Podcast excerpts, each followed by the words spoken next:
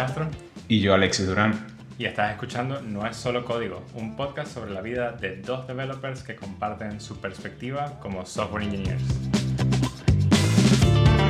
En el episodio de hoy vamos a estar hablando sobre un tema que, eh, bueno, no sé tú, pero en febrero me parece que es como que hay un, hay un spike así enorme en búsquedas de trabajo y lo he notado en LinkedIn, en ¿Cuántas veces has aparecido en la búsqueda de algún recruiter? Y es como, es exponencial, ¿ok? En enero es como que tienes, ah, vamos a decir que una cantidad decente, pero en febrero, el año pasado y este año han sido como que, wow.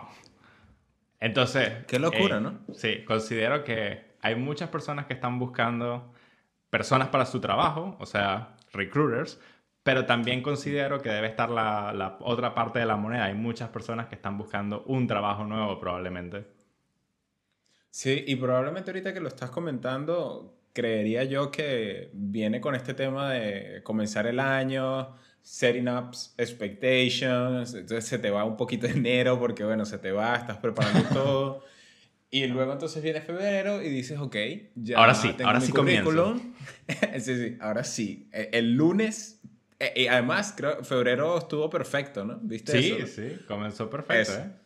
Comenzó un lunes y comenzó el primero lunes, o sea, perfecto para comenzar todas esas cosas, cero excusa. Pero bueno, a ver, a lo que vamos es cómo eliges el próximo trabajo en el que vas a estar, ¿no? Y cómo de alguna manera defines qué es, entre comillas, lo mejor para tu carrera. Ciertamente nosotros no lo vamos a saber y solamente tú lo sabes, pero cómo llegas a, a entender qué es lo que tienes que buscar. Supongo que eso más o menos es lo que vamos a estar hablando hoy.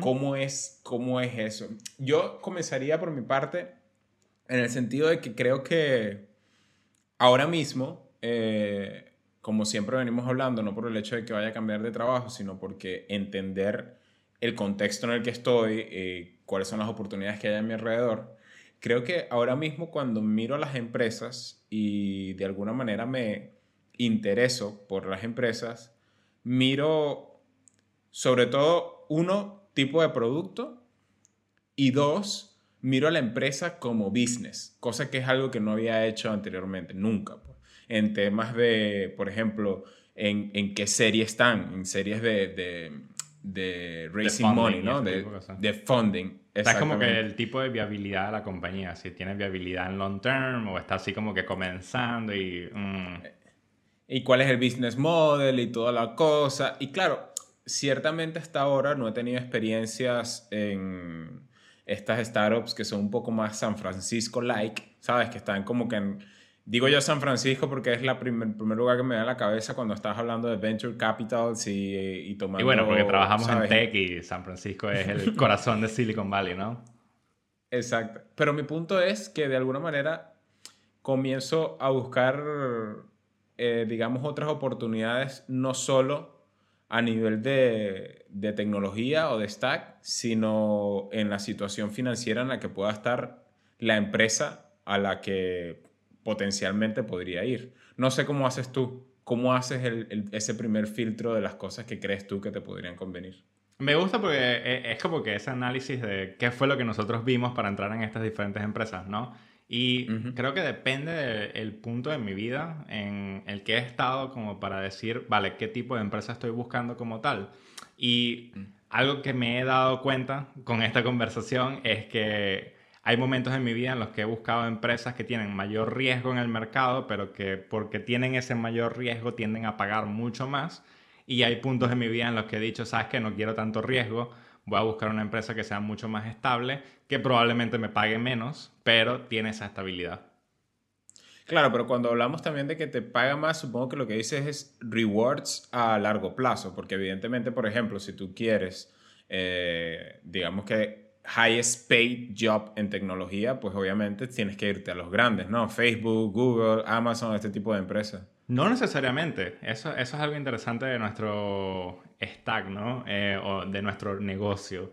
Que hay muchas empresas que están comenzando, tipo startup, que basan sus salarios en salarios extremadamente altos, como los de Google, Facebook, etcétera, porque necesitan atraer eh, ese capital intelectual de esas otras empresas como diciendo, mira, yo te puedo pagar exactamente lo mismo que estás ganando ahora, pero con el beneficio de que no vas a ser el trabajador número 86.000 de, esta empresa, sino que vas a ser el trabajador número 5 y que probablemente tengas 1% o 2% de la empresa, normalmente 1% menos, ¿ok? Pero digamos que 1%. Y eso es altamente atractivo para esas personas porque también es como que, bueno, voy a estar ganando lo mismo, no pierdo prestigio porque al irme a este tipo de sitios eh, que sabemos que me están pagando más o menos lo mismo, si se cae el negocio, pues puedo volver a una de estas otras empresas relativamente estables, ¿no? Facebook, Google, etcétera, en el caso de estas personas que están en Silicon Valley. Ahora, ya quisiera de alguna manera estructurar un poco la conversación antes de seguir mm, adelante, de manera que las personas que nos estén escuchando, digamos que tengan ese mental mapping y puedan llevar el hilo, ¿no? Digamos. Sí, no todo gira alrededor de Silicon Valley. Ni siquiera vivimos en Silicon Valley, ¿eh? No, no solo eso, sino que creo que mm, principalmente existirían tres ah, aspectos fundamentales cuando buscas un trabajo, ¿no? Creería yo. Eh, el tema de dinero, el tema de progreso profesional y un tema que es un poco más híbrido en el que dices, bueno, sabes, no quiero de repente demasiado optimizar el dinero, ni tampoco optimizar demasiado el tema de aprendizaje, simplemente quiero estar bien, entre comillas. O sea, de repente estás en una familia, estoy bien con el income que estoy haciendo y pues mi prioridad son otras. Listo. Entonces, apuntando estos tres, ah, digamos que buckets, estas categorías, ahorita veníamos hablando del tema de dinero y me gustaría que nos expliques y a todas las personas que nos están escuchando, cuando optimizamos dinero, entiendo que la mejor manera es buscar startups en early phases con las que de alguna manera tú vas a ser eh, ingeniero de, del core team, como tú estabas diciendo, como que, mira, no serás el empleado 85 mil, sino el número 10, 20, y de alguna manera vas en ese proceso de crecimiento de la startup, y luego hay esto que llaman vesting y shares y todo esto, y sé que tú estás un poco más relacionado con el tema. ¿Será que si quieres hacer un resumen, si puedes hacer un resumen para la gente que nos está escuchando y que no sabe mucho de esto, más o menos cómo, cómo, cómo se mueve eso allí cuando hablamos de optimizar para ganar y, con startups. Sí, si hablamos de startups y especialmente en el área de tecnología, tienes el hecho de que el contrato estándar, ¿no? aparte de tu salario, es que vas a tener la oportunidad de tener una cantidad N de acciones de esa empresa. O sea que tú vas a ser dueño en cierta cantidad ah, de esa empresa. Ahora, ese tipo de contrato viene con algo muy estándar, que es que sí, tú vas a tener X cantidad de acciones, pero viene en un lapso de tiempo. Cada año, y, lo normal es que son cuatro años, eh, te van a dar el 25% de ese monto que te prometieron. Y eso está en el contrato. O sea que a los cuatro años es que realmente puedes tener el control de todas esas acciones que te prometieron y que puedes hacer lo que tú quieras con ellas, ya sea venderlas o simplemente quedarte con ellas.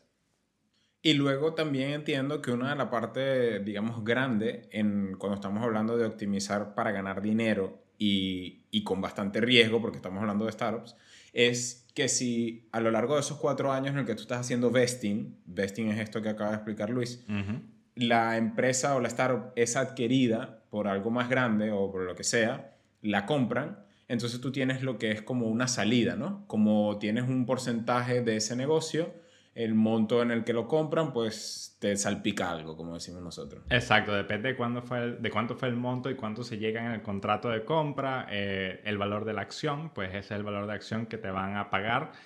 Eh, con la cantidad de acciones que tenías hasta el momento de compra. O sea que si no has llegado a los cuatro años y tenías el 75%, va a ser solo el 75%, etc. Ahora, si lo trasladas a empresas más pequeñas, ¿no? O sea, no fuera, fuera de Silicon Valley, eh, este tipo de contrato no es lo normal, pero también tienes los beneficios de que en un negocio pequeño que tiene, mm, como quien diría, bastante carretera para crecimiento, ¿no? Eh, tienes la oportunidad de también ganar mucho al respecto. Al ser uno de los empleados, de los primeros empleados, pues también tienes el beneficio de crecimiento. Y ese beneficio es sumamente grande, ¿no? Porque al ser de las primeras personas, tiendes a tener un conocimiento bastante grande del negocio, Por ende, cuando el negocio empieza a crecer, pues tú no vas a ser la persona que va a estar, como quien dice, analista de sistema o analista de todas las bromas. No, no, vas a ser el manager porque tú eres el que comprende todo el negocio.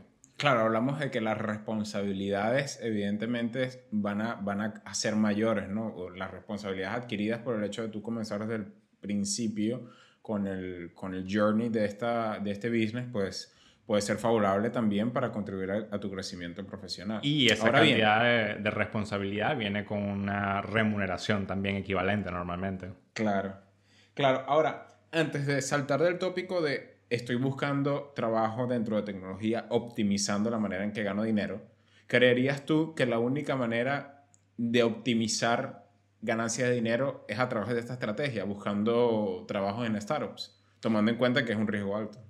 Sí, yo diría que no. y eso es como, como el, el, gist of it, ¿no? Eh, no es la única manera porque también tienes la forma de entrar en un sitio que sea más estable. Si bien en los sitios estables no vas a ganar tanto, y cuando digo tanto me refiero a que si el startup es exitoso, pues por supuesto tienes la mayor posibilidad de tener una gran cantidad de ganancias. Eh, en los sitios donde la rentabilidad es más estándar, también tienes el hecho de que puedes crecer con mayor facilidad, porque al final esa estabilidad del negocio lo que otorga es que el negocio tiene ya como que un crecimiento en, en su visión. Ya saben cuánto va a ser el crecimiento del año, cuántos cargos nuevos se van a necesitar para suplir la demanda y sabemos que cuando entras en este tipo de empresas, pues tienes una oportunidad de crecimiento que se va abriendo. Claro, depende mucho del tipo de empresa donde estás entrando, ¿no?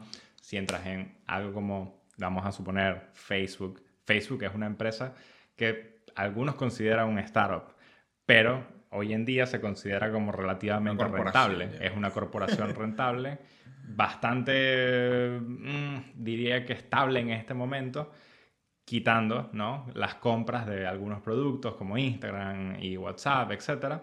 Facebook en su core se ha mantenido estable. Entonces, el crecimiento no es tan grande pero como están realizando nuevos productos, pues ahí es donde está el área de crecimiento. Ahora, pero, y ya acá, digamos que antes de pasar a las otras dos categorías, también me pregunto, si yo estoy en una empresa en la que de alguna manera yo me siento bien pagado, digamos, pero yo no recibo ningún tipo de estos beneficios en el sentido de shares, de acciones o algo por el estilo, ni tampoco estoy en una empresa que digamos que es well known en, globalmente. ¿Cómo me aseguraría yo, o no me aseguraría, pero cómo, cómo estoy seguro yo? O sea, ¿es esto un downside en optimizar dinero? Si estoy dentro de ese contexto.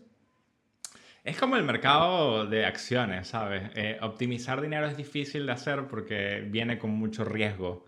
Entonces, es como que, ¿qué tan dispuesto estás a asumir los riesgos de un startup? Y los riesgos de un startup son altos.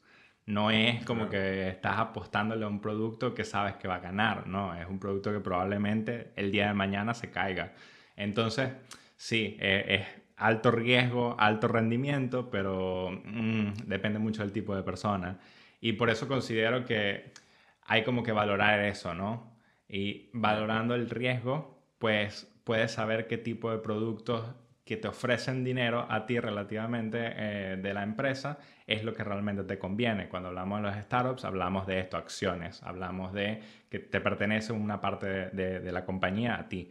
Pero cuando hablamos de empresas como son mm, algo más estable, hablamos de bonos y los bonos son por productividad o otro tipo de cosas. Claro.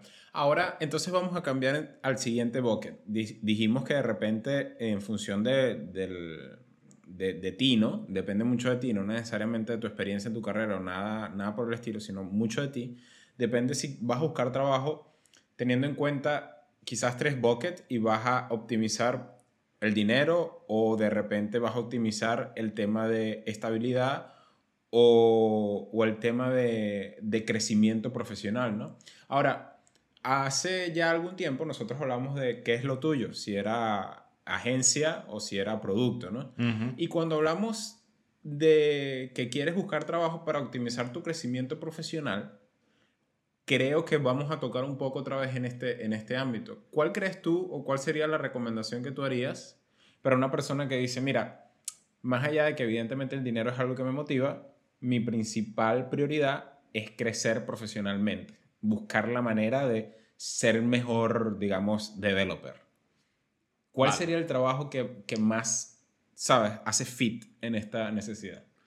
Es curioso, porque yo creo que la respuesta cambia eh, cada vez que se lo preguntan a uno, ¿no? Porque mientras más experiencia tienes, más es como que, uh, bueno, no sé. Eh, pero considero que en este momento, todavía, si estás buscando mejorar tus habilidades técnicas y solo las habilidades técnicas, las agencias son mucho mejor, porque al final no les importa mucho la visión de producto. La visión de producto se la da el negocio que está contratando la agencia. Así que para ellos eso es como que mm, no importa, mientras me paguen, me pagan. Eh, mientras que está la visión de producto y si quieres mejorar la visión de producto, con lo cual a mí me parece que hace mejor eh, a un developer ya cuando ya sabe la parte técnica, o sea, más mid o senior, eh, mm. pues producto es mucho mejor, porque entender el negocio y cómo funciona un negocio realmente te hace mejor developer en ese punto. Entonces, digamos que cuando hablamos de optimizar para tu crecimiento profesional, parece tonto, pero realmente lo primero que tienes que tratar de evaluar es cuál es tu percepción de tu momento como profesional. ¿No? O sea, ¿en qué parte estás de la carrera? Eh, ¿Qué es lo que realmente, mm, digamos, dónde hay mayor espacio de crecimiento? Porque entonces si hablamos que son conocimientos puramente técnicos, quizás el tema de agencia te vaya muy bien. Mm, una diversificación de productos, tienes esta posibilidad de ver diferentes tecnologías, tocar en muchas tecnologías, aprender bastante. Y cuando ya la parte puramente técnica se va un poco, o, ya la dominas y te sientes más comfortable con, ella, entonces dices como, ok, necesito aprender un poco más de la visión del negocio, un poco más del producto. Entonces ahí es donde necesitas dedicarte a una sola cosa para que puedas ver cómo evoluciona, ¿no? Sería más o menos así. Y es curioso también porque eh, eh, en la conversación entra como que la parte de cultura, ¿no? La cultura de las empresas también es algo que suele ser ah, eh, un impacto muy grande en la felicidad de la gente. Y tenemos esta, esta conciencia de que las agencias no tienen la mejor cultura normalmente. Eh, ¿Por qué? Porque es un ambiente lleno de estrés, tienes que entregar varias cosas a la vez, entonces también tienes que evaluar eso un poco, ¿no? Oye, verdad que sí, eso no lo había, no lo había pensado. Claro, no quiere decir que todas las agencias uh, por allí... Sí, estoy generalizando en este momento. Claro, exactamente. Y, y, para dejarlo claro, pues evidentemente no quiere decir que, no, que, que si tú eliges eh, escuchas este capítulo y dices, mira, quizás lo mío es agencia y bueno, me lloraré. No, no, no, necesariamente, tienen que ser. Exactamente. Ahora, la otra parte sería como cuando estábamos hablando que de repente no es ni lo uno ni lo otro, ¿no? O sea, digamos que ya estoy en una posición que me siento suficientemente desarrollado profesionalmente, ¿no? Eh, más allá de las etiquetas, eh, me siento bien con mi conocimiento profesional también digamos que el tema de dinero, pues, mm, digamos que no, ni me va ni me viene. Y simplemente quiero, ¿sabes? Estar con mi familia y, tener bastante tiempo para mí y todo esto. ¿Hay alguna respuesta que creas que puedas dar ahí? Mm, eh, es como, ¿qué te hace feliz, no? Porque al final este tipo de lugar es más estable, o sea, no un startup, eh, te va a ofrecer este tipo de cosas, porque vas a tener un horario que es más estable y no quiere decir que vas a tener eh, nunca o nunca vas a tener horas extra o este tipo de cosas, porque eh, los negocios a veces siempre pasa. Sí, siempre pasa. pero sí, te ofrece esta estabilidad de poder coordinar tu agenda y saber exactamente cuáles son tus bloques libres, cuándo puedes hacer las cosas. Tienes normalmente el beneficio de días de vacaciones establecidos y esos días de vacaciones te los puedes tomar cuando tú quieras. A diferencia de los startups en los que, eh, por lo menos algo que se da mucho en, en Silicon Valley, es que tienes días ilimitados de vacaciones. Pero entonces después dices, que ah, bueno, me voy a tomar unos días acá y a veces pasa el hecho de que, mm, bueno, y si mejor no esa semana y si no la otra. sí, entonces es como que, bueno, sí, hay, hay más negociaciones en las cosas. Claro. Este, bueno, ciertamente creo que ha sido una conversación bastante fructífera y de alguna manera toca un poco en esos diferentes ámbitos que nosotros tenemos en la parte de tecnología y que vale la pena que tú que nos estás escuchando, pues te lo tomes en cuenta. Tomes en cuenta exactamente en qué posición estás, eh, qué es más o menos lo que quieres hacer y cuáles son los diferentes buckets que quizás quisieras optimizar, ¿no? ¿Algo más que quieras agregar? Creo que hay algo que me acabo de pensar y no lo hemos tocado, ¿ok? Y es el tópico, mm, bueno, no post pandemia porque todavía seguimos en la pandemia, pero trabajo remoto versus trabajo de oficina. Uh, oye, ¿será que nos alargamos un poquito más entonces hoy? Yo tengo, no sé si es un hot take. Hot take, hot take, ok. es, es, que no lo sé, pero, pero el tema es que a mí me parece que con el tema COVID, ciertamente muchos mercados, muchos ámbitos han, evolucionado porque han tenido que evolucionar, ¿no? Y el tema de la tecnología es que hay muchas empresas que se han dado cuenta que pueden mantenerse funcionando con equipos totalmente remotos, distribuidos. Y, y creo que mi hot take, entre comillas, es que normalmente cuando hablamos de salarios, hablamos de salarios, por ejemplo, tomando en cuenta Europa y Estados Unidos, hablamos de dos bandas totalmente distintas. Y cuando hablamos de remoto, yo siento que debería existir una banda que se sitúe en el medio de estas dos. Porque evidentemente estando en Europa, eh, pues el contexto es distinto y la paga es distinta, y estando en Estados Unidos el contexto es distinto y la paga es distinta. Pero estando remoto, creería que debería estar entre Europa y Estados Unidos. Entonces mi hot take es que creería que el movimiento ahorita como developers es go a trabajos remotos y el movimiento como business es entender que quizás estás gastando más dinero de lo necesario en, una infraestructura que al final no, no hace todo el beneficio que pudieras tener en esta generación, ¿no? Por ejemplo, eh, mi empresa tiene un edificio, que, que, pasa muchísimo en tecnología. Ok, ellos alquilan todo el edificio. Pero ¿qué pasaría si en vez de alquilar todo ese edificio en el centro de, una ciudad súper popular, por ejemplo, no sé, Berlín o lo que sea, o San Francisco, un edificio completo ahí, utilizas eso para dar un poco de mejores salarios y quizás hacer eventos, eh, ¿sabes? Como viajes eh, para hacer team building unas dos, tres veces al año. O sea, creo que todo el mundo sería mucho más feliz. Sí, yo estoy de acuerdo en eso. O sea, lo ves un poco con la comparación de dos empresas, ¿no? Salesforce tiene Salesforce Tower, que es un rascacielos en San Francisco, en, la mitad así del downtown, en Financial District.